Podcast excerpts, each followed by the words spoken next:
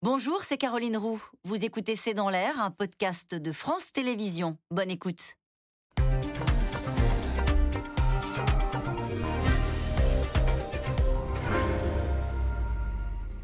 Bonsoir à toutes et à tous. Une file d'attente de près de 24 heures pour voir le cercueil de la reine défunte, et ce avant des funérailles hors normes après-demain lundi.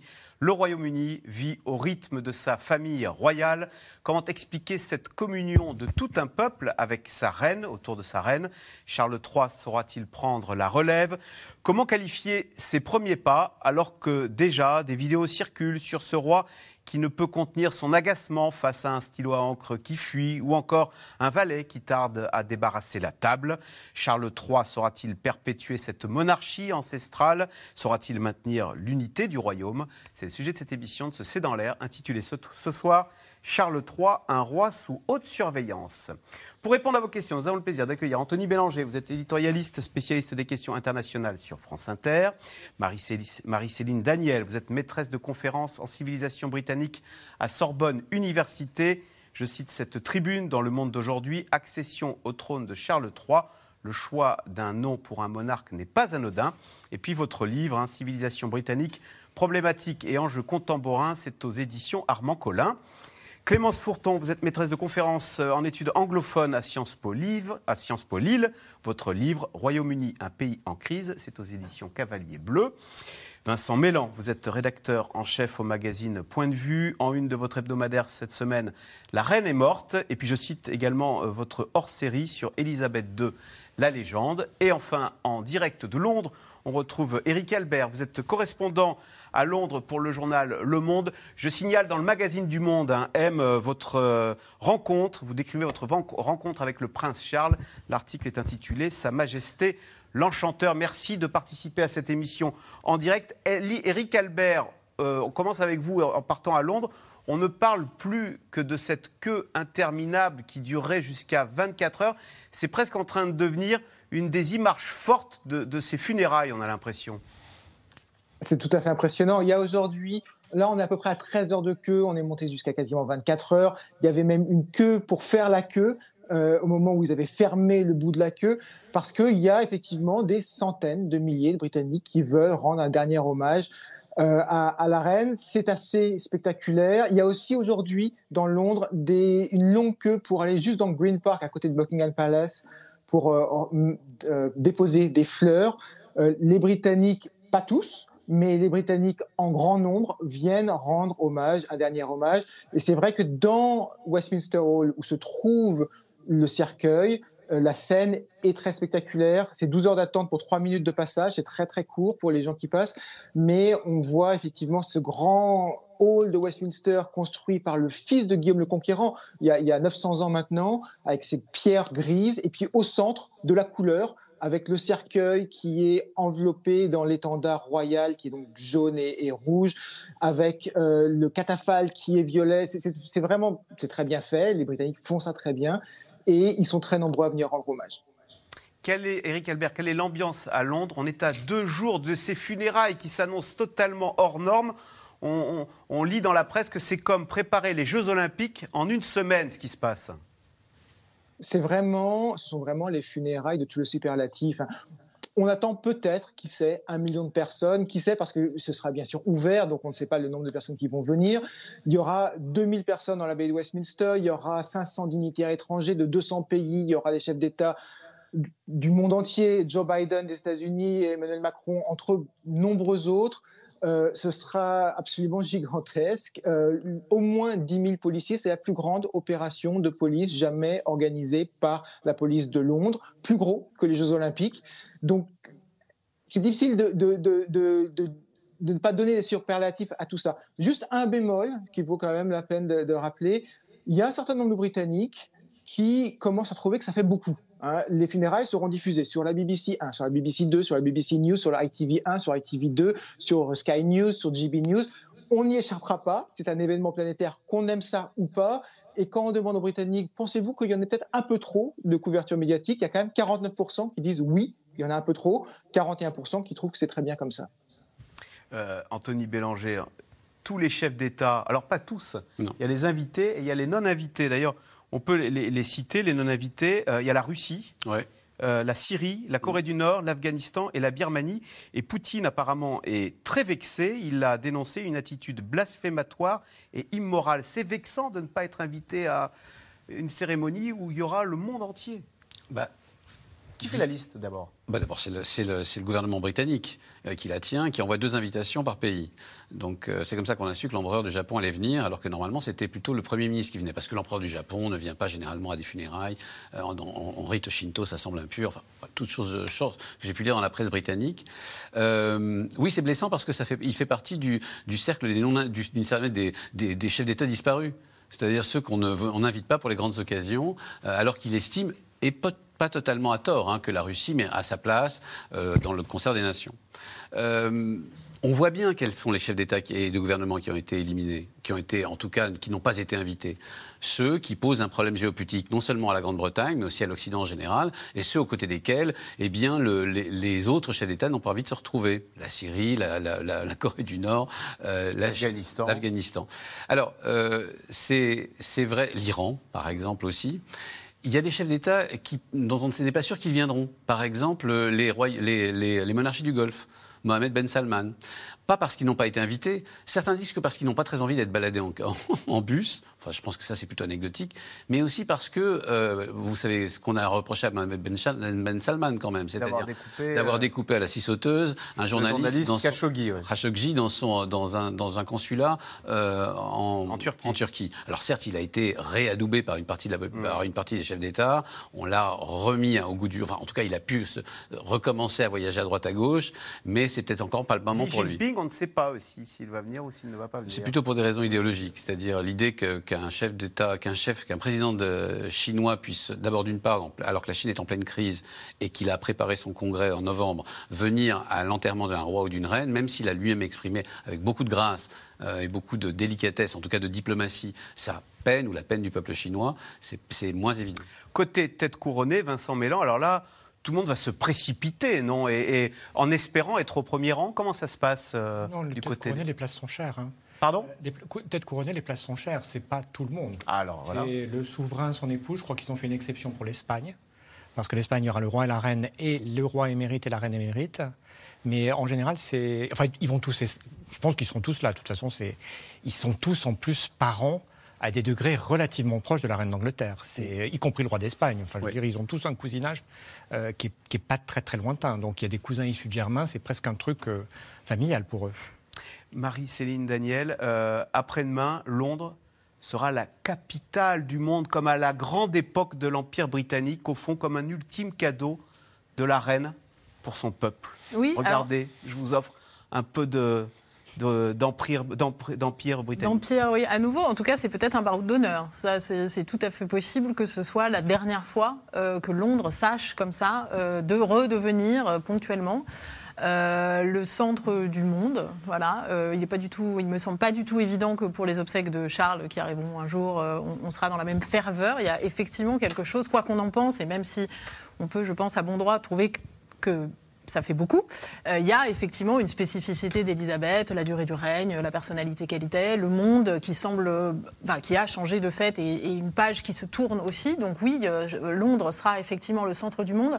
Ce qui me paraît intéressant sur, sur l'histoire des invitations euh, des, chefs d'État invités ou pas, c'est que je trouve que c'est très révélateur de l'ambiguïté de la monarchie britannique. C'est-à-dire que c'est le gouvernement britannique qui décide qui vient, qui ne vient pas aux obsèques d'une reine dont le rôle était de surtout ne pas se prononcer sur quoi que ce soit, ni en affaires intérieures, ni évidemment dans les affaires internationales. Évidemment, personne n'a entendu la reine dire ce qu'elle pensait de la guerre en Ukraine, alors même que Boris Johnson et Liz Truss désormais euh, ont des discours très durs vis-à-vis de la Russie. Et donc on voit bien cette ambiguïté-là où finalement euh, la famille royale ne s'exprime pas, mais la famille royale ne décide pas euh, qui va venir. Et là, pour le coup, le positionnement géopolitique du Royaume-Uni s'impose à elle. Alors évidemment, il y aura un office, on l'a bien compris, il va y avoir l'office, j'allais dire, public à Westminster, et puis après, il y a un office. Euh, je n'ose pas dire en petit comité, mais en comité plus restreint à Windsor en, fin de journée et puis l'inhumation. mais, mais, on voit bien que voilà, cette, cette, monarchie dont on nous explique qu'elle est absolument essentielle, exemplaire, etc., bah, finalement, la famille royale est, est privée de cette possibilité-là et c'est le gouvernement britannique qui prend la main et qui le fait pour ses propres intérêts. Je ne dis pas qu'il a tort ou raison, mais en tout cas, c'est le gouvernement mmh, britannique mmh. qui décide.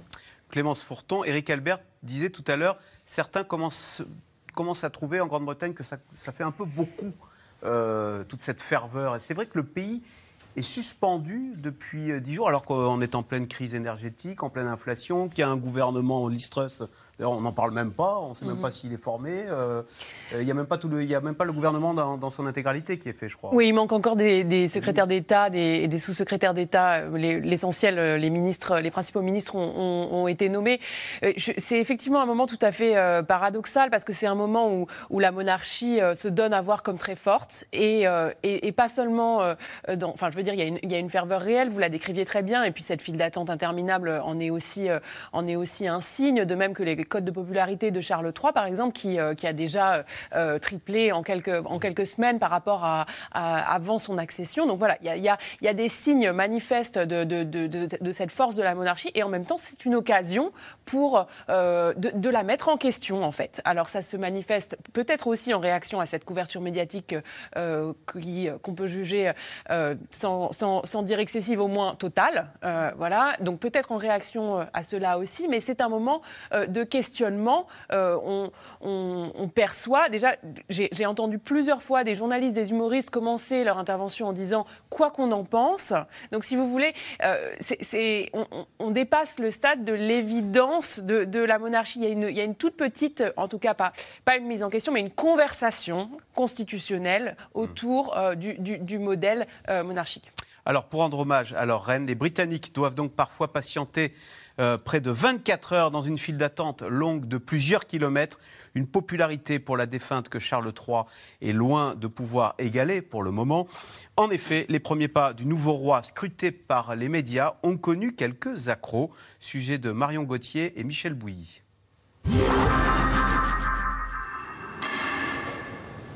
Les quatre enfants d'Elisabeth II s'avancent. Veillée des princes solennels et silence religieux pendant une dizaine de minutes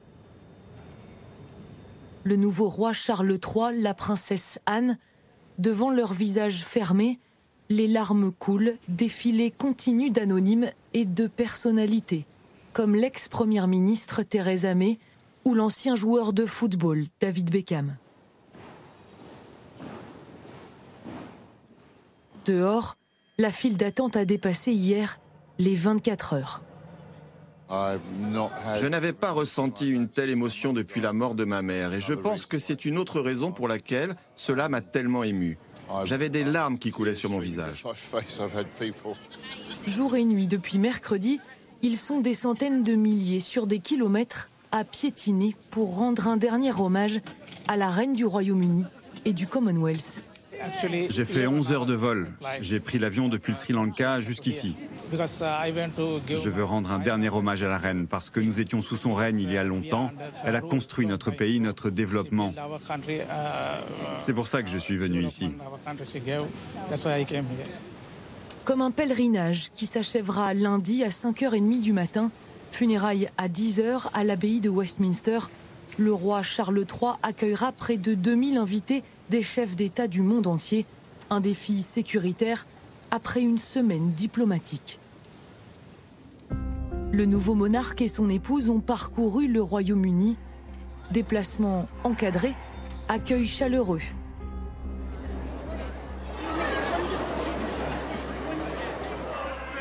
Mais accueil contrasté, comme en Écosse, où les anti-monarchistes donnent de la voix.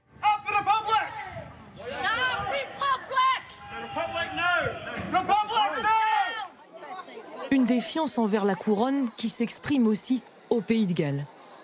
Une pétition a déjà réuni plus de 30 000 signatures pour retirer au fils du roi le titre de prince de Galles, un symbole de l'oppression anglaise pour certains. Ce n'est pas possible de transmettre le pouvoir par le biais de l'héritage.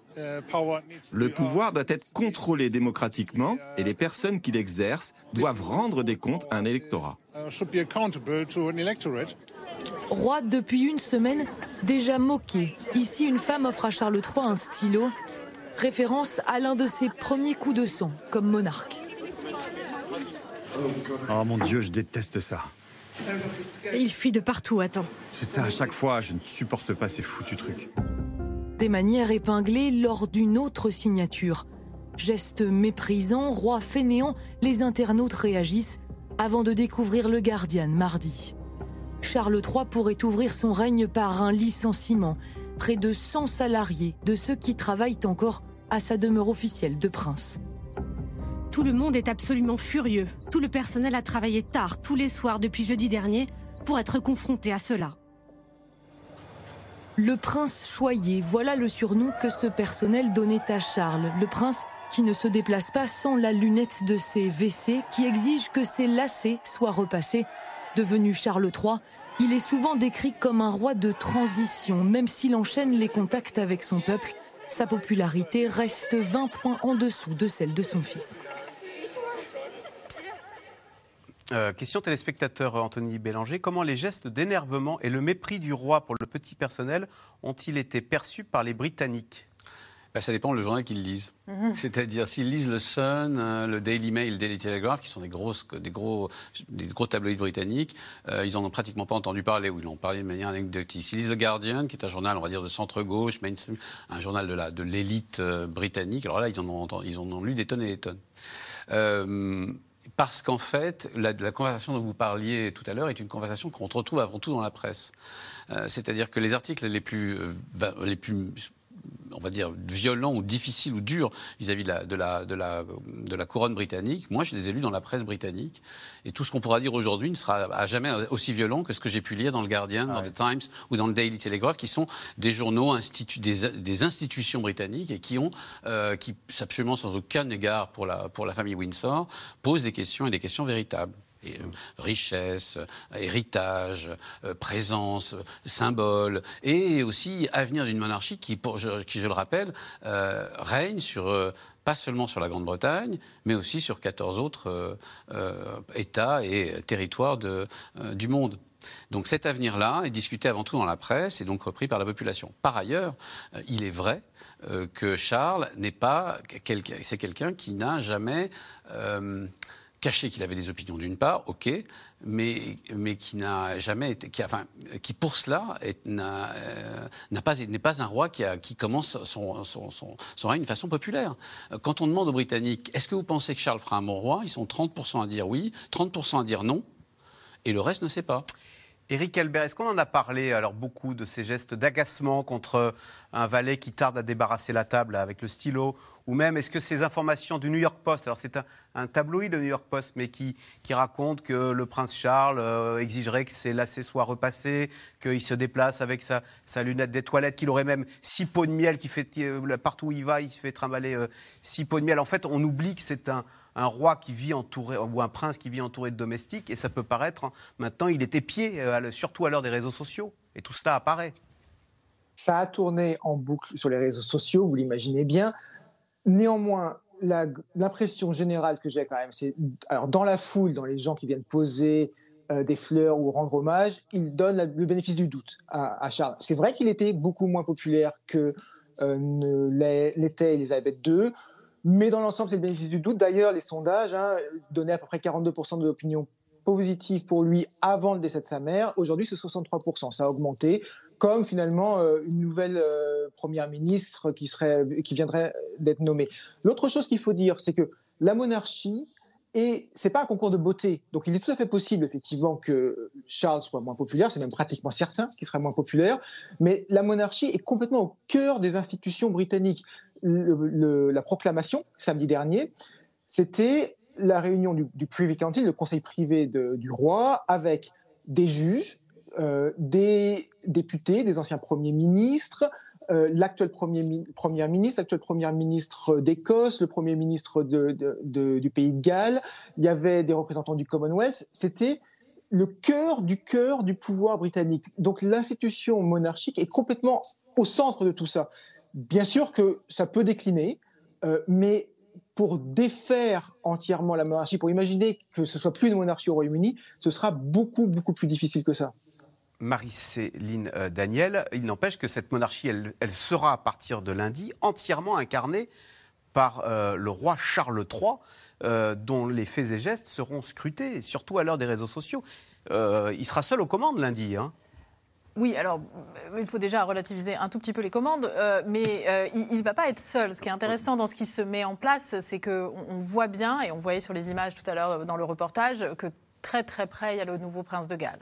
C'est-à-dire que je pense que Charles euh, a, quand même conscience, euh, j'espère qu'un certain nombre de personnes lui ont dit qu'il y avait un petit sujet quand même effectivement popularité, euh, parce qu'il parce y a l'exemple de la mère qui est quand même un tout petit peu écrasant, et il a quand même très vite laissé entendre que William...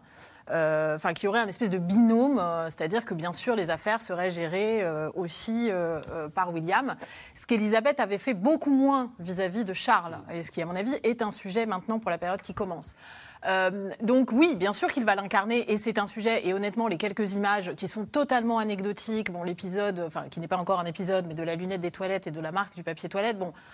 Voilà, c'est vraiment là pour le coup un épiphénomène, mais c'est quand même très très très malheureux que sur les 4-5 images qui commencent à filtrer sur ses premiers pas comme monarque, ce soit ce type de comportement, d'agacement, d'arrogance, qui sont des choses qu'on lui, qu'on lui reproche quand même de manière constante depuis longtemps. Donc ça, il y a quand même un, il va falloir ajuster les choses.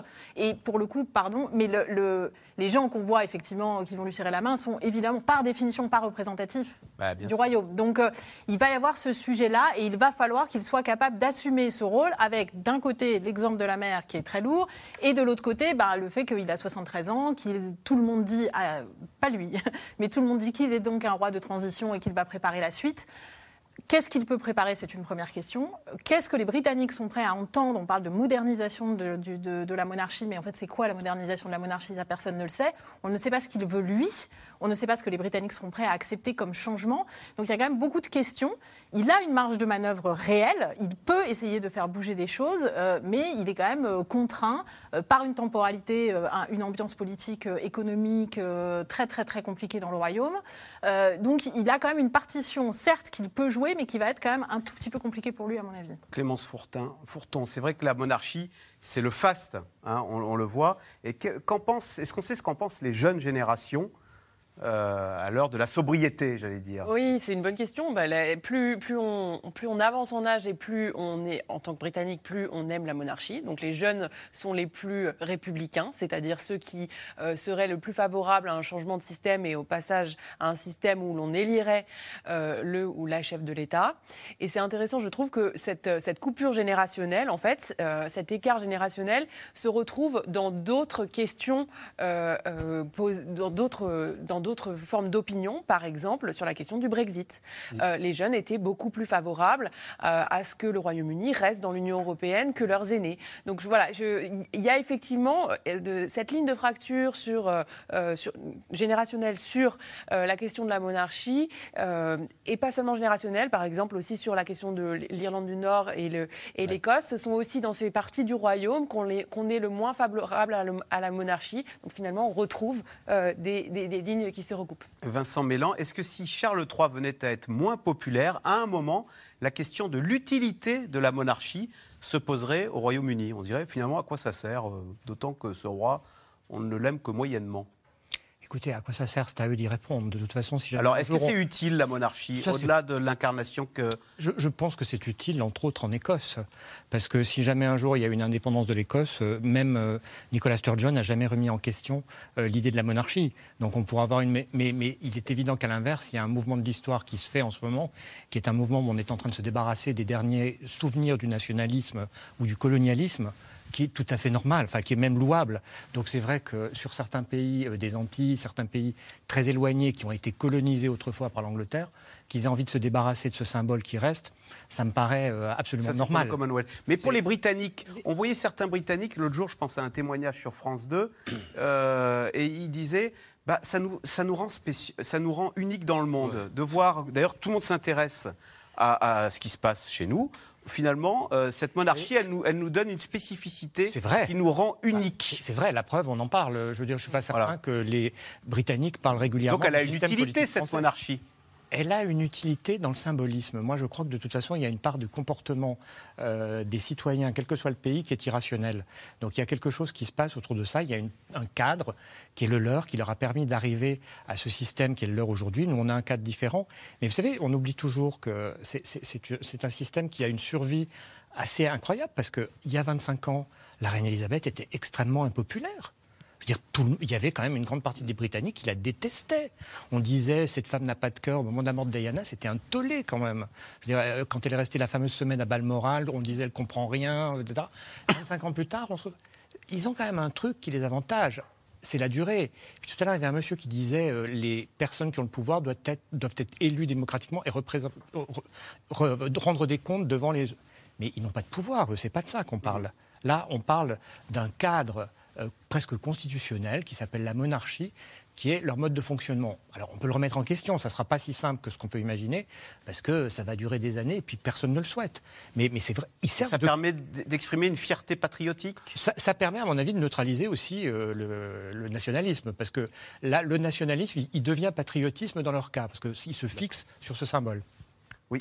On a l'habitude de dire, en fait, les, Britanniques ont l'habitude de dire que la monarchie sert à un premier sert euh, uniquement parce que ça permet au Premier ministre, ça, oblige le Premier ministre à ne pas se prendre pour un roi. Ah voilà. Donc c'est bien imbriqué avec la. L'aphorisme est assez joli. Euh, par contre, euh, ce qu'il faut bien comprendre, c'est quand tous les spectateurs écoutent sur les chaînes d'infos partout des gens à intervenir et expliquer ce pourquoi ils sont là, ils sont là depuis des heures dans des queues qui durent depuis des heures au, bord de, de, de, de comment dire d'avenues où ils espèrent voir passer un, un, cercueil royal. Donc ce sont des fans. Si vous, allez à Birmingham, qui est la deuxième ville du pays, je ne suis pas sûr que les gens le savent, qui est la deuxième ville du pays, qui est une ville très populaire, où la population est plus émigrée, notamment euh, venue des Caraïbes, et que vous leur parlez du roi et de la reine, euh, enfin de l'actuel roi ou de l'ancienne reine euh, du Royaume-Uni, je ne suis pas sûr que vous obteniez la même réponse, je suis même sûr du contraire. Euh, et je pense qu'il faut aussi tendre le micro dans ces, endroits-là où on n'est pas concerné par,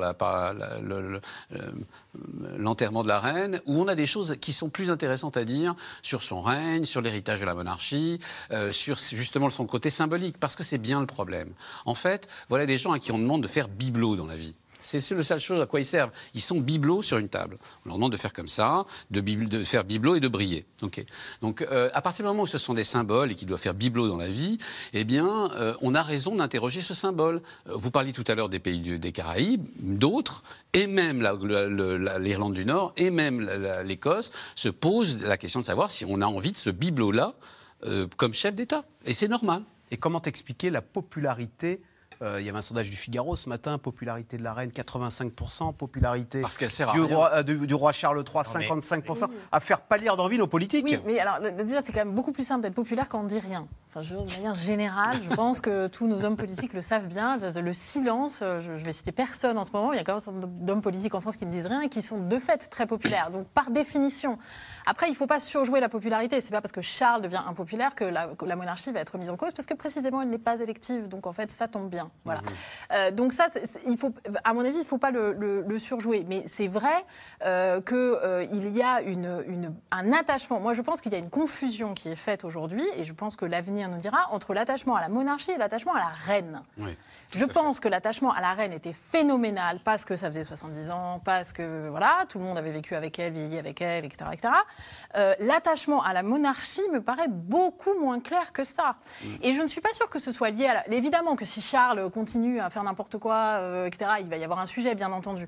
Mais je pense qu'au-delà de ça, le système, effectivement, est interrogé. Et moi, je ne suis pas du tout sûre euh, que euh, les Britanniques, aussi longtemps que ça a duré, continuent à, faire survivre ce régime-là pas parce qu'il est inutile, parce que la question d'utilité, à mon avis, elle se pose, mais elle n'est elle est pas, elle est pas simple à résoudre, parce que de fait, il y a une utilité de la monarchie, euh, y compris d'ailleurs politique non partisane dans le pays.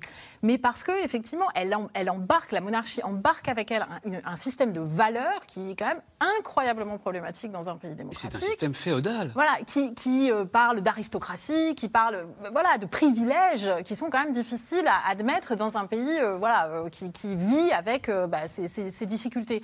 Donc moi, ma, j'aurais envie de dire de manière un peu provocative, est-ce que finalement Elisabeth n'aura pas fini par être le plus gros obstacle à la survie de la monarchie? Éric Albert, et pourtant, au Parlement, c'était frappant de voir euh, ce Parlement britannique où il y a tant d'opposition, de voir euh, travaillistes et conservateurs euh, en, rigolant les blagues de l'autre quand chacun évoquait ses souvenirs personnels avec la reine. Quand même, cette reine a réussi à créer une, union au sein de ce peuple britannique qui était flagrant au Parlement ces derniers jours la, reine n'était pas une gentille grand-mère euh, qui faisait des marmelades, c'était une chef d'État qui a fait son travail de façon euh, remarquable en tant que chef d'État.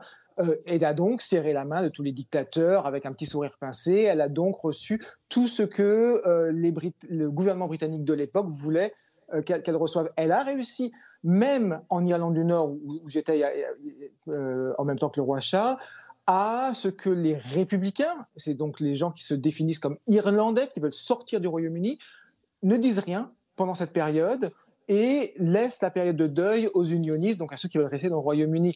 Donc elle a réussi son travail, la monarchie est profondément ancrée.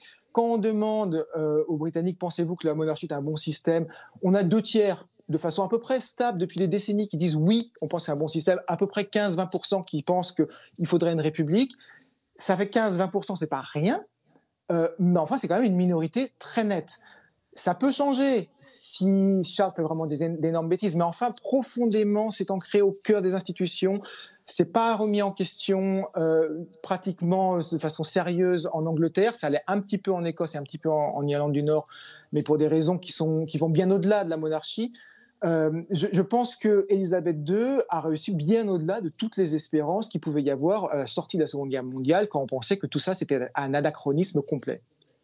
Alors, vous parliez de l'Irlande du Nord. Il faut savoir que là-bas, la mort de la reine Elisabeth II a plongé les unionistes dans le désarroi, hein, ceux qui veulent absolument que l'Irlande du Nord reste attachée au Royaume-Uni, car avec elle disparaît une figure majeure du rattachement du nord de l'île au Royaume, au moment où de profondes divisions liées notamment au Brexit font craindre une résurgence des vieux démons. Reportage à Belfast de Théo Manval et Pierre Dehorne. Des fleurs et des lettres d'hommage déposées par centaines depuis une semaine dans cette rue de Belfast. Elle était comme une deuxième mère pour moi.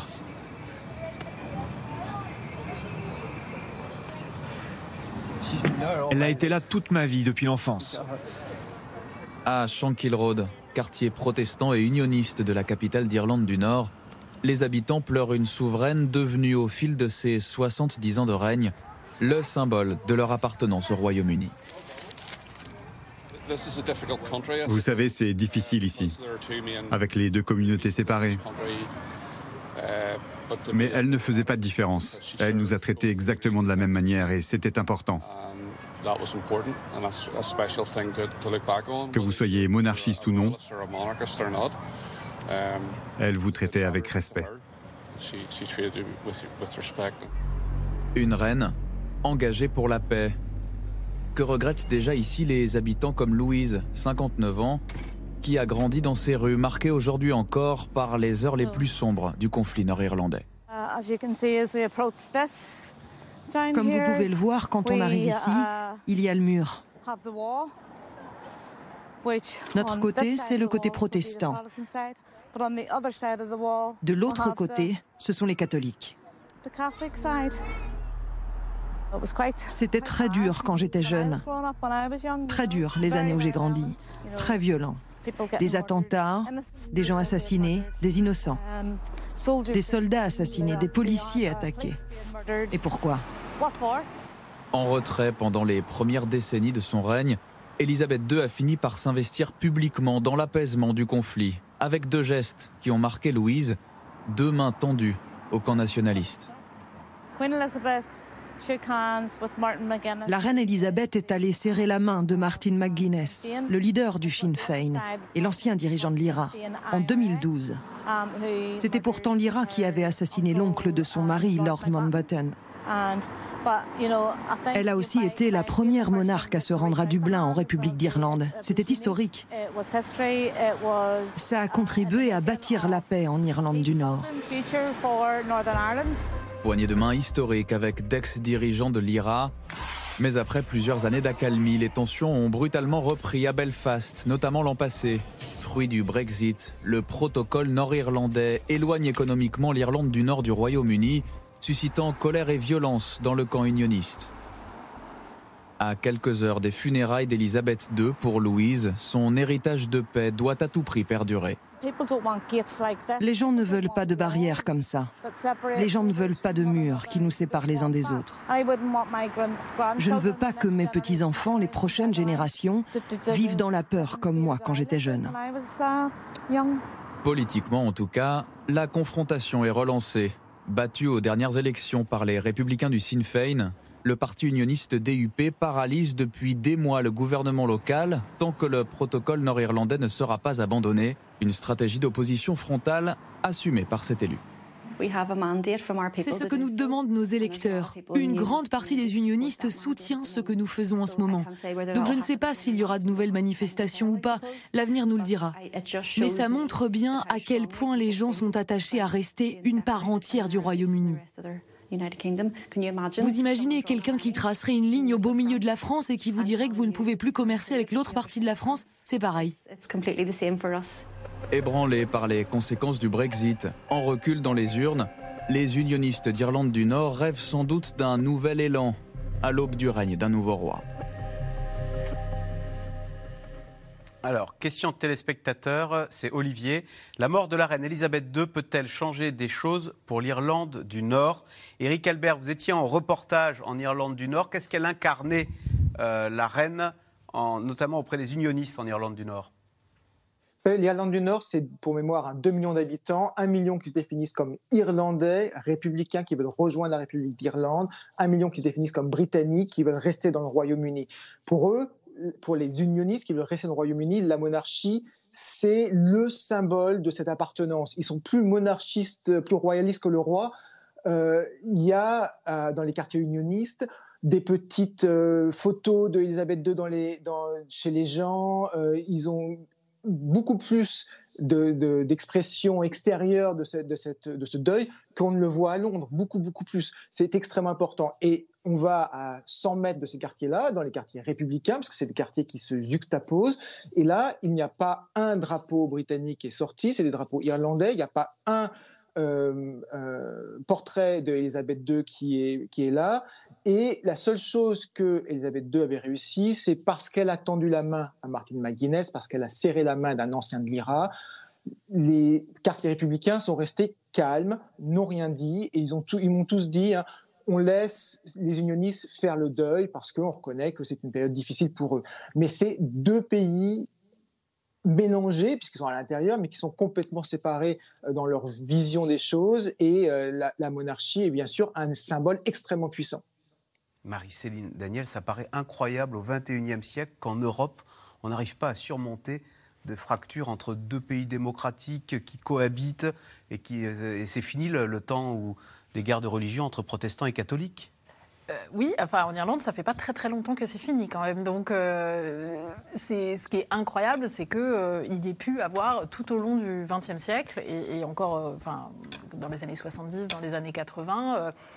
De, de, populations, de communautés qui, effectivement, s'entretuent euh, sous euh, le regard horrifié mais très impuissant hein, de la couronne britannique qui n'avait pas de rôle, pour le coup, politique partisan, encore une fois. Donc la reine a fait, a fait ce qu'elle a pu. Elle n'était évidemment pas du tout au pouvoir au moment de la partition et au moment de la mise en place du système tel qu'il existe aujourd'hui avec l'Irlande du Nord rattachée au Royaume-Uni. Il y a un siècle, hein, cette division. Hein. Voilà, pile. Enfin, c'était 1922. Donc, effectivement, elle, elle n'a pas, euh, elle n'a pas vu ça. Euh, elle a été, effectivement, on le disait dans le, dans le reportage, euh, touchée personnellement par l'assassinat de Mountbatten, qui était quand même quelqu'un qui effectivement était de la famille. Donc y a, elle, a vécu ça et la, mort de Mountbatten a mené, enfin, aider, on va dire, Thatcher à, mener une politique très très dure vis-à-vis euh, des, des, euh, euh, des, indépendantistes. oui, des indépendantistes irlandais. donc elle est, elle est la reine qui a vu ça. La situation est, quand même. le Brexit vient remettre de l'attention dans une situation qui s'était quand même considérablement apaisée. Hein. Les, accords du vendredi saint de 98 ont quand même été globalement respectés. Euh, l'utilisation de ce, qu'ils appellent le, le mixed, euh, euh, le shared executive avec des, catholiques et des protestants finalement fonctionne. Et effectivement, les sondages que l'on voit montrent bien que finalement ça cohabite euh, pas si mal que ça, dès lors que euh, les liens avec euh, la République d'Irlande sont maintenus, d'où les questions sur le Brexit. Ouais, alors justement, voilà, je reviens à la question d'Olivier Anthony Bélanger. La mort de la reine Elisabeth II peut-elle changer les choses pour l'Irlande du Nord? Oui. Alors, oui et non. C'est-à-dire que ce n'est pas elle qui, de toute façon, va changer les choses. C'est la, la, première ministre actuelle qui a décidé de ne pas appliquer le protocole nord-irlandais qui risque de précipiter une crise. Pour l'instant, ce qui se passe, c'est qu'en fait, les républicains C'est plus les Truss qui menacent de mettre le feu aux poudres que Charles III. de toute façon, c'est les Truss et euh, les effets, on va dire, du Brexit, euh, du Brexit qui risquent de, les effets à moyen et long terme du Brexit qui risquent de menacer l'affaire. Parce qu'en gros, l'Irlande du Nord, pour être simple, doit choisir son camp. Ou c'est le rattachement à l'Irlande, ou c'est le rattachement au Royaume-Uni. Mais on ne peut pas être dans les deux pays. Or, c'est la situation bancale dans laquelle on est aujourd'hui. Oui, sauf que la, a décidé de faire de la Grande-Bretagne une sorte de Singapour euh, d'Europe ou une sorte de, de, comment dire, de nation de pirates. Elle a décidé de ne pas respecter le, protocole nord-irlandais parce que ça lui permettrait comme ça de régler le problème et surtout de rejeter à, jamais euh, l'Union européenne et de montrer que le Brexit est une occasion pour les. Elle a par exemple décidé de, de supprimer les bonus pour les. Là, il y a quelques jours, de supprimer les bonus pour les financiers de la City. C'est une mmh. manière aussi de marquer la, la concurrence avec avec le reste des places financières en Europe. C'est de dire, eh bien chez nous, euh, les banquiers qui viennent ici auront tous les bonus qu'ils veulent, et c'est d'une façon de les attirer. Vous voyez bien, il y a cette idée chez Listrus de faire de la Grande-Bretagne un Singapour ou une nation de pirates, comme la Grande-Bretagne a toujours été une nation de pirates. Juste, je voulais souligner quelque chose. C'est que pour les, pourquoi est-ce que les républicains irlandais ne disent pas grand-chose en ce moment en Irlande du Nord? Parce qu'ils ont gagné la partie parce qu'ils sont en train de petit à petit de conquérir la majorité en Irlande du Nord. Je veux dire, en démographie? En démographiquement, politiquement, ceux qui veulent se rattacher à l'Irlande, et aussi parce que l'Irlande est en train de devenir plus riche que la Grande-Bretagne. Or, les Nord-Irlandais sont des pragmatiques aussi. Ils, auront naturellement plus envie d'aller, euh, comment dire... Donc la réunification est en marche, hein, vous La réunification est en marche pour deux raisons. Pour des raisons démographiques et pour des raisons économiques. L'Irlande du Nord, l'Irlande est devenue plus riche que la Grande-Bretagne. Vincent Mélan, un mot aussi sur l'Écosse. On, sait que la première ministre écossaise veut organiser un référendum l'année prochaine sur l'indépendance. On a l'impression néanmoins que, pour le coup, les Écossais euh, sont plus attachés à la monarchie, ou en tous les cas à la reine. Euh, on sait que la reine se plaisait beaucoup à Balmoral et on a vu des Écossais touchés par euh, euh, cet, euh, attachement de la reine à, sa résidence écossaise Là, je pense qu'on est dans un cas de figure opposé à celui que vous mentionniez tout à l'heure. Mm. Il y a un attachement personnel, mais il n'y a pas d'attachement. Il faut, ne jamais être allé en Écosse pour mm. imaginer que les Écossais vont rester dans la Grande-Bretagne indéfiniment. Ah Moi qui ai passé ma vie, enfin, qui ai, beaucoup, vécu, en, enfin, je suis beaucoup allé en Écosse, il y a une identité écossaise mm. qui est indéniable. C'est dans le sens de l'histoire. Je pense qu'ils resteront plus attachés à la personne. Mm. Moi, je vois très bien un roi d'Angleterre qui serait aussi roi d'Écosse. J'avais même imaginé l'autre jour à point de vue, je leur ai dit écoutez, la solution la plus simple, ce serait que le roi d'Angleterre soit Charles et que le roi d'Écosse soit William, et qu'on alterne à chaque succession. Parce qu'il y a vraiment un attachement à cette famille qui, depuis la reine Victoria, on voit le château de Balmoral à l'écran. Donc, comme l'Australie, ce serait un pays, l'Écosse serait indépendante, mais elle aurait toujours le roi. Euh, je pense. Et, et, je vois pas comment on peut éviter. Enfin, c'est peut-être ma sympathie envers les Écossais, mais, il y a une réelle identité écossaise. On ne peut pas aller contre ça. Clémence Fourton, est-ce qu'il y a aussi une dimension économique euh, face à une Listrus qui est très libérale, hein, euh, très satchérienne? On a des Écossais qui seraient plus scandinaves dans, leur façon de, voir euh, les choses? Absolument. Je pense que une des clés de l'équation euh, écossaise, de savoir si l'Écosse prendra un jour son indépendance ou non, se trouve dans les politiques menées à Londres, les politiques économiques et sociales menées à Londres. C'est-à-dire que euh, le, tant que le gouvernement britannique, et c'est le cas avec les est très libéral, très à droite, euh, enlève les, les, limites de bonus pour les traders de la City, tant qu'il fait des choses comme ça, le gouvernement nationaliste écossais peut euh, qui est plus à gauche, hein, plus, social, hein. qui est, qui est de, qui est social-démocrate, peut euh, se présenter en tout cas comme étant plus à gauche. Alors il se présente, il, y a aussi une réalité euh, là-dedans parce que par exemple cette semaine encore, Nicolas Sturgeon a annoncé un gel des loyers mesures concrètes pour faire face à la crise économique. Donc il y a une réalité de différence, de différence politique et sociale. Il y a aussi un affichage politique, c'est-à-dire que une forme de haine du libéralisme à l'anglaise qui nourrit, ah, euh, qui nourrit le, nationalisme, nationalisme écossais. Alors, Charles III va donc hériter de lourdes responsabilités liées à la couronne, mais aussi d'un patrimoine colossal et de revenus annuels qui s'élèvent à plusieurs dizaines de millions de livres, sans qu'aucune taxe ne soit prélevée au passage par l'État britannique. Sujet de Laura Rado et Erwan Illion. C'était l'une des résidences préférées de la reine, Balmoral en Écosse. Un château du 19e siècle, sur un domaine de 20 000 hectares, prix estimé 115 millions d'euros. Avec le trône, Charles III hérite de la fortune privée et très secrète d'Élisabeth II. 425 millions d'euros selon le Sunday Times et privilège royal sans payer de droits de succession. Des châteaux donc, mais aussi des chevaux de course, une collection de timbres commencée sous George V et bien sûr de somptueux bijoux.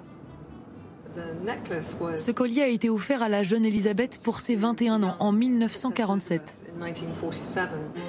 Sa Majesté la Reine était aussi propriétaire de la plus grande collection d'art privé au monde. 200 000 œuvres accumulées depuis des siècles, comme ses dessins de Léonard de Vinci ou ses tableaux peints par des maîtres de la Renaissance. La valeur financière d'une telle œuvre, le triomphe de César, est inestimable. Ce serait des centaines de millions d'euros. Um, Cela n'a pas de prix. Ce sont aussi des tableaux très impressionnants. Chacun d'entre eux occuperait tout l'espace sur ce mur, du sol au plafond.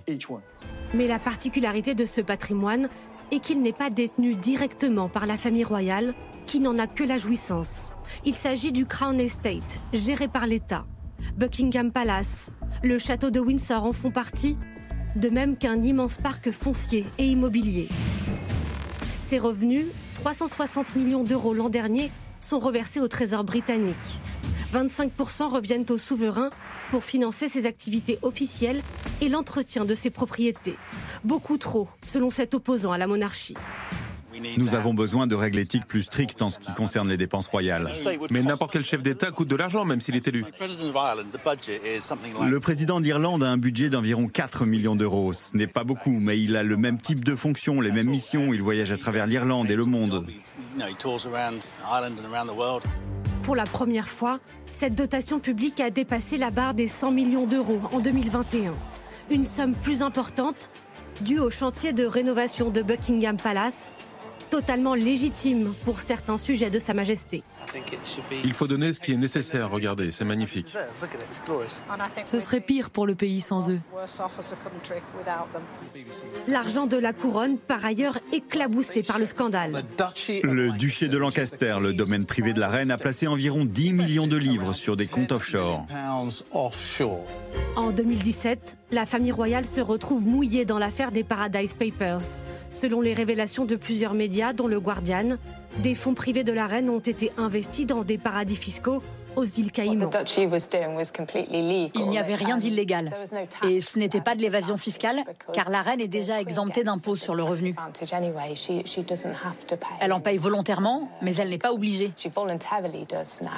En fait, ce qui a beaucoup choqué les gens, c'était de voir où finissait l'argent. L'un de ses comptes aurait financé une société controversée, Bright House, qui vend des biens de consommation à des taux d'intérêt très élevés. Cette société est accusée d'abuser de clients vulnérables, de rendre les pauvres encore plus pauvres.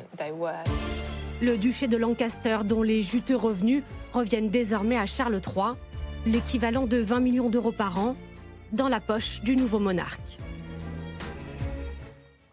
Alors, question téléspectateur Vincent Mélan. Euh, une grosse partie de la fortune d'Élisabeth II revient de fait à Charles III.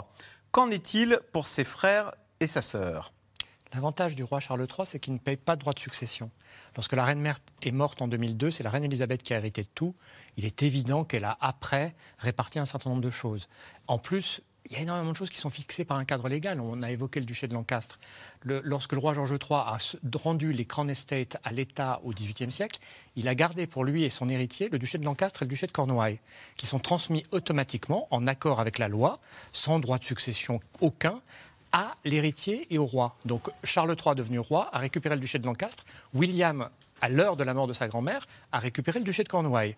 Donc ça, le duché de Cornouailles, c'est plus de 20 millions d'euros de revenus par an. Mais on ne fait pas comme en France, on ne divise pas en quatre euh, la fortune, les 360 millions. En Angleterre, on ne divise rien euh, par part égale. Il n'y a pas de partage obligatoire dans le Code civil.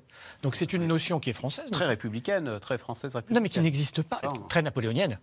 C'est Napoléon qui a instauré le Code civil. Mais en Angleterre, ça n'existe pas. Si vous voulez tout donner à votre épouse ou à votre chien en privant tous vos enfants de tout, vous avez le droit. Mhm. Donc c'est pas exceptionnel ce qui se passe là. Euh, Monsieur Dupont, qui possède une maison à Birmingham, s'il veut léguer sa maison à Birmingham ma voisine alors qu'il a quatre enfants et huit petits-enfants, personne ne peut s'y opposer. C'est la différence avec la France. C'est d'ailleurs pour ça que les, euh, les, frais de succession sont très élevés. Enfin, c'est pas pour ça, mais c'est une des raisons pour lesquelles elles sont très élevées en Grande-Bretagne, contrairement à ce qu'on pense. En France, on est plutôt bien protégé de ce point de vue. Au-delà de 300 000 euros, allez, environ, hein, en Grande-Bretagne, vous payez 40% de frais de succession, ah. ce que ne paye évidemment pas ni Charles, ni les siens. Ni... Alors justement, Clémence Fourton, est-ce qu'à l'heure, euh, est-ce qu'il y a un débat sur la montée des inégalités comme il y a chez nous en France? Et est-ce que, par exemple, le fait qu'il n'y ait pas de frais de succession sur un patrimoine de 360 millions d'euros, ça fait débat, comme on dit en Grande-Bretagne, ou pas du tout? Alors, je il me semble que y a, ça fait partie de la conversation actuelle, euh, d'autant plus euh, que euh, la, grande majorité de la population britannique est vraiment dans une situation difficile. On a un déclassement important, des classes moyennes. On en a déjà parlé ici, la question des factures énergétiques qui sont qui sont absolument affolantes. Voilà. Donc, alors même qu'il y a une que l'inflation dépasse 10%, etc., que, voilà que la population britannique est confrontée à ces difficultés économiques, effectivement, que ces sommes-là soit évoqué et que ce faste euh, euh, soit affiché euh, en permanence peut poser une question de petit décalage. Alors, Éric Albert, quand le prince Charles parle d'une monarchie plus modeste, est-ce qu'on peut envisager, par exemple, que, je sais pas, moi, le château de Balmoral soit ouvert au public et qui et qui vivent dans un deux pièces à Édimbourg à la place pour, pour les vacances? J'attends de voir ça avec impatience. il faut, à mon avis, distinguer deux choses. C'est-à-dire qu'il y a la richesse de la reine. Forbes, par exemple, euh, est estimé à 44 milliards de dollars. C'est une fortune colossale. Mais en fait, ce sont des biens publics. Ce sont vraiment des biens publics. Buckingham Palace euh, ou, d'autres sont des biens euh, comme on peut visiter d'anciens châteaux royaux en France, si vous voulez, qui appartiennent aujourd'hui à l'État. En revanche, ce qui est plus intéressant, c'est qu'il y a la fortune privée Combien ça vaut? Peut-être un demi-milliard. C'est pas pas clair. Il n'y a pas a pas de transparence là-dessus. Euh, la reine a accepté en 93 de payer volontairement des impôts sur les revenus de cette fortune privée. Euh, c'est pas pas pour rien qu'elle a accepté de commencer à payer des impôts. C'est que ça commençait à grincer des dents. C'était la, période de Diana où il y avait la séparation entre Charles et Diana. La couronne était moins populaire. Elle a fait un effort d'apparence. Maintenant, la loi ne l'oblige pas effectivement à payer de, frais de succession. Tout ça est complètement anachronique. En même temps, c'est cet anachronisme-là qui fait que ça fonctionne. C'est cet anachronisme-là qui fait qu'il y aura euh, un milliard de, personnes qui vont regarder ces funérailles. C'est cette faste-là qui fonctionne jusqu'au jour où ça déborde. Et, c'est donc c'est vraiment pas simple pour le prince Charles. Euh, l'histoire des lacets repassés, que ce soit vrai, que ce soit pas vrai. Je suis pas allé demander au majordome. Ça c'est mauvais genre pour le prince Charles. Il faut donner cette impression, vraie ou pas vraie, que donnait la reine, qu'elle vivait de façon relativement chiche. C'est absurde d'imaginer que la reine vivait de façon relativement chiche entre 12, 12 palais et euh, des majordomes de partout. C'est pourtant l'impression qu'elle donnait. C'est important pour Charles de garder cette impression-là. Anthony Bélanger, on voit que c'est une ligne de crête. Hein. Entretenir le, faste ou le, le, fantasme quand même de la monarchie tout en n'en faisant pas trop, mais sans tomber dans la, vie banale. Quoi. Le vrai problème, c'est même pas tant l'argent qu'ils gagnent, c'est même pas tant la fortune qu'ils ont accumulée, c'est même pas tant le fait qu'il se soit, encore ce soit un problème, ce soit transmis sans, frais d'héritage. Le vrai problème, c'est que c'est un système totalement féodal. C'est-à-dire, quand vous héritez, quand vous donnez à votre fils le duché de Cornouailles, vous donnez à votre fils, en l'occurrence le, nouveau prince de Galles, un bout d'Angleterre qui fait 500 km. Ah. C'est-à-dire qu'il fait 5, fois la, surface de Paris. On parle du duché de Lancastre. C'est un héritage qui date de 1335 et qui fait 200 à 300 km. C'est-à-dire deux, fois ou trois fois la, surface de Paris. Donc en fait, c'est un système. Et d'ailleurs, il n'y a pas que la famille royale tous les grands nobles britanniques possèdent des bouts du royaume où ils ont, sur lesquels ils perçoivent des, c'est pour ça qu'on a fait la révolution en France. Et d'ailleurs que les Britanniques ont aussi fait la révolution un siècle avant nous. Et qu'un roi, Charles Ier, a été décapité pour cette raison-là aussi. Enfin, pas pour celle-là, mais entre autres. Ce que je veux dire, c'est qu'il faut bien comprendre que le déphasage entre la monarchie, vous parliez tout à l'heure du système monarchique, euh, est surtout, comment dire, important à comprendre et surtout euh, extrêmement aigu quand on sait que c'est un héritage parfaitement féodal et médiéval. Ça nous fascine, parce que l'on a sous les yeux un truc qu'on ne pensait plus voir depuis mille ans. Ça nous fascine aussi parce que cette monarchie est la seule en Europe, la dernière en Europe, à faire de ne serait-ce qu'à couronner son roi, la dernière. Et en même temps, c'est un problème en 2022 que d'avoir des seigneurs féodaux qui font quasiment passer le, qui, font, qui perçoivent des péages sur leur, euh, sur leur terre. Marie-Céline Daniel. Oui, alors il y, a quand même cette question du coût de la monarchie est quand même euh, une question récurrente. Hein. Alors évidemment, dans les années 90, ça a été très très fort parce qu'il y avait d'autres sujets, euh, mais effectivement, c'est quand même un sujet qui revient beaucoup. Euh, quand même, je voulais juste rajouter, effectivement, il y a cette question d'anachronisme du, système qui ne peut pas ne pas poser question euh, quand on connaît la situation du, pays. Euh, mais il y a aussi quand même, de manière systématique de la part de la reine, eu des, des, interventions de juristes, d'avocats, etc., pour verrouiller encore plus le système. C'est-à-dire que c'est pas juste on a hérité d'un système qui est décalé, c'est qu'on s'est mis en place, on a continué à monter des murailles pour que la transparence ne soit jamais mmh. établie. Personne ne sait quelle est cette fortune privée, je parle de la fortune privée, parce que précisément la reine a fait en sorte d'être exemple de toute forme d'audit. Le Crown Estate, le domaine, est, géré différemment. Donc là, pour le coup, il y a un audit et on sait très exactement ce qui se passe.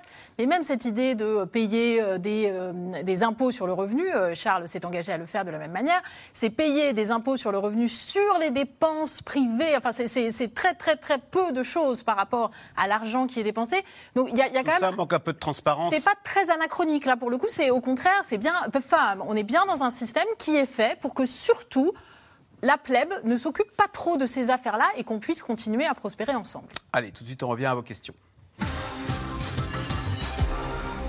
Alors, le roi est-il aussi francophone et francophile que l'était sa mère, Vincent Mélan? Absolument pas. Ah. Parce que l'époque a changé. Si vous voulez, quand Elisabeth, la reine Elisabeth, elle est née en 1926.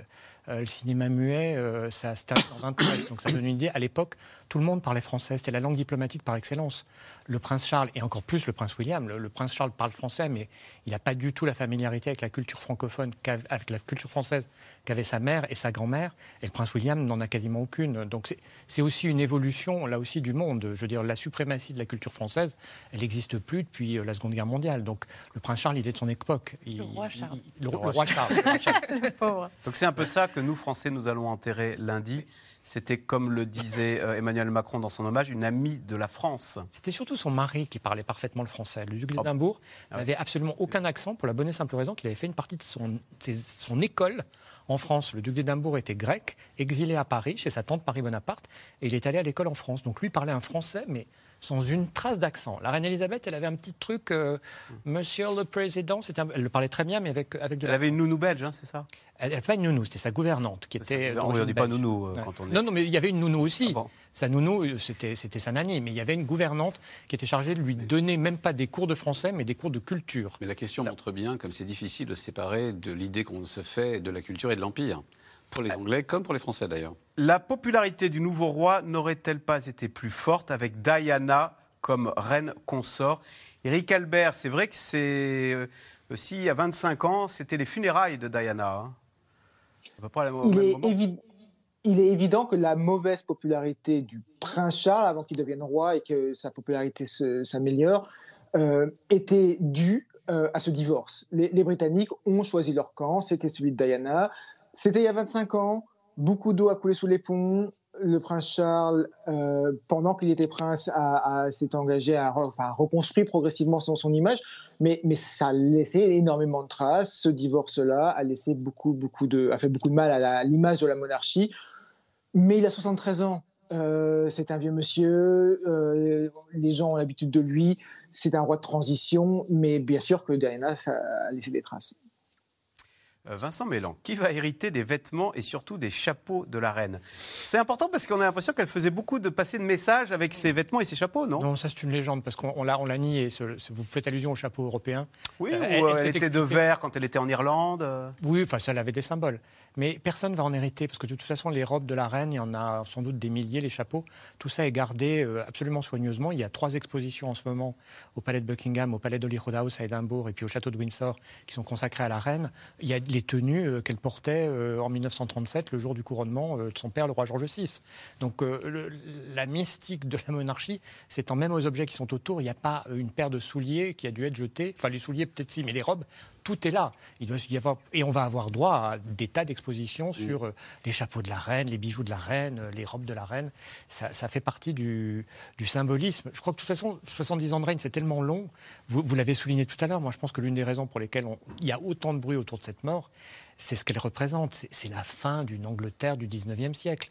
Donc tout ce qui se rapproche, tout ce qui se raccroche à ça va faire l'objet quand même d'une sacralisation. Euh, que ce soit les moindres objets de la vie quotidienne. Je pense que ça va, ça va durer encore des décennies. Puis tant mieux, ça va être amusant de voir les chapeaux de la reine en exposition. Éric Albert, comment la sécurité britannique se prépare-t-elle à gérer les funérailles de la reine? On imagine que les autorités sont sur les dents. Il y a eu deux policiers poignardés d'ailleurs à Londres, dans le centre de Londres. Il y a eu deux policiers poignardés sur une affaire qui n'est ni terroriste ni liée à, la royauté, mais effectivement. Euh, et on attend donc environ 10 000 policiers dans les rues de Londres, 36 km de barrières. Euh, 200 euh, chefs d'État ou de gouvernement qui seront, euh, pardon, une centaine de chefs d'État ou de gouvernement qui seront présents, ça va être extrêmement difficile. C'est à tel point difficile que il y a tellement de chefs d'État et de gouvernement qui seront amenés à la baie de Westminster en bus ensemble, sauf le président Biden qui a réussi à obtenir une exception. Et ça fait visiblement grincer des dents. Il y avait un article du Guardian là-dessus. Ça fait grincer des dents un certain nombre de, de têtes couronnées euh, du Moyen-Orient qui trouvent que quand même prendre le bus avec les autres, c'est pas tout à fait de leur standing. C'est ce que je vous racontais tout à l'heure. Oui. Non, c'est ce que je vous racontais tout à l'heure. Effectivement, cet article du Guardian est très drôle parce qu'il explique en fait que tout, y compris l'empereur du Japon, euh, et, euh, il va le bus. Ceux qui aiment Elisabeth prendront le bus, voilà. et donc ils prendront tous le bus pour se rendre à Westminster et ailleurs. D'ailleurs, mais, pas mais sauf Joe Biden, qui aura sa pour des raisons, voiture blindée. Voilà, pour des raisons qui fait que Joe Biden, de toute façon, sa sécurité n'est jamais assurée, ni par le pays qu'il visite, euh, ni par autre chose que par ses propres services secrets. Le premier voyage à l'étranger du roi Charles, Charles III, se fera-t-il ah. en France? Alors, qui a des tuyaux? Non, ce qui est très intéressant, c'est que, vous le soulignez tout à l'heure, si l'Écosse est aussi attachée à la famille royale britannique, famille royale, c'est parce qu'au moins elle est visitée régulièrement tous les ans, la famille royale britannique se rendait à Balmoral ou ailleurs, enfin à Balmoral et d'abord à Holyrood, c'est-à-dire à Édimbourg, pour, euh, on va dire, une espèce de rituel de visite, de visite du, du, royaume voisin. le confinement en Écosse. Voilà. Sauf que la question se pose, quand on est chef d'État de 14 autres pays, pourquoi au fond, devrait-il absolument vivre toute l'année en Royaume-Uni, alors qu'il, puisqu'il est roi du, Canada, il pourrait passer deux mois euh, au Canada, trois mois en, Nouvelle-Zélande, deux mois en Australie, et pourquoi pas en Jamaïque et Antigua et Barbuda. Vous voyez ce que je veux dire? Pourquoi est-ce que le roi d'Angleterre serait le chef d'État de pays qui ne visite pratiquement jamais? Et donc, en fait, il y a des pays dans lesquels il va probablement se rendre assez rapidement, le Canada, l'Australie, et des pays dans lesquels il ne sera pas bien accueilli. C'est notamment tous les cas de ces, pays des, Caraïbes, qui ont un rapport avec, un, la, famille royale très compliquée à cause de l'esclavage et de la colonisation, et deux, avec un roi qui s'appelle Charles. Et oui, parce que Charles, votre article est, brillant à, ce sujet. je ne cherche pas à le citer, j'essaie simplement de dire, quand on s'appelle Charles et qu'on est roi d'Angleterre, on doit se souvenir que le Charles d'avant, avant, avant le Charles III, Charles II, a esclavagisé, permis l'esclavage, ah par exemple, de 600 000 Jamaïcains noirs venus d'Afrique et qui ont été esclaves pendant un siècle et demi après, euh, pendant un siècle et demi en Jamaïque. Et donc ce Charles-là, ce Charles III, ne sera pas forcément accueilli à bras ouverts en Jamaïque et ailleurs. Éric Albert, question de Sandrine dans le territoire de Belfort. Qui a autorisé Andrew, donc le prince Andrew, euh, qui a été banni de la royauté, donc on dit plus prince, à mettre son uniforme militaire pour euh, la veillée des princes? C'est vrai qu'on l'a vu, euh, en uniforme militaire. Et donc on sait que Andrew euh, a été éclaboussé par euh, le scandale Epstein. Hein.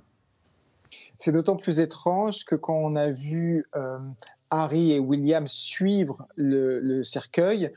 Harry, qui a passé 10 ans dans l'armée, n'avait pas, lui, son uniforme militaire, puisqu'il n'est plus dans l'armée, il n'est plus vraiment, il a plus ses, titres.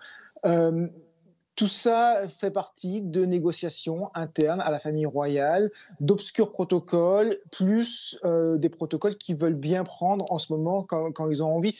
Ils se sont mis d'accord entre eux. Le prince Charles, le roi Charles, pardon, je n'y arrive pas non plus. Euh, le roi Charles a visiblement donné son feu vert. Euh, et Andrew, en tant que fils d'Elisabeth II, était présent avec son uniforme.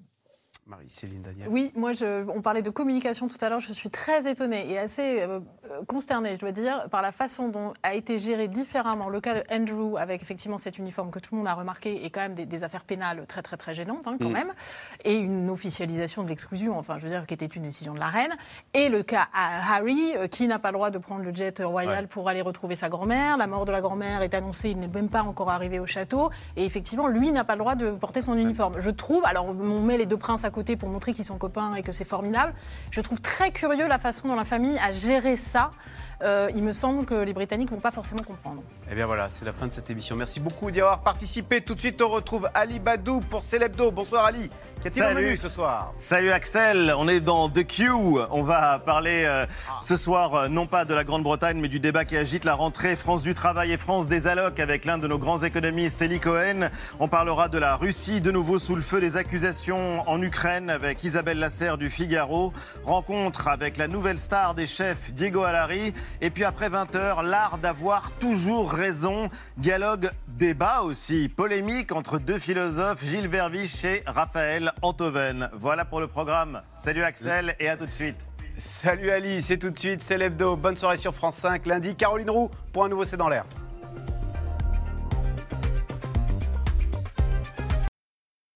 C'était C'est dans l'air, un podcast de France Télévisions. Alors s'il vous a plu, n'hésitez pas à vous abonner. Vous pouvez également retrouver les replays de C'est dans l'air en vidéo sur France.tv.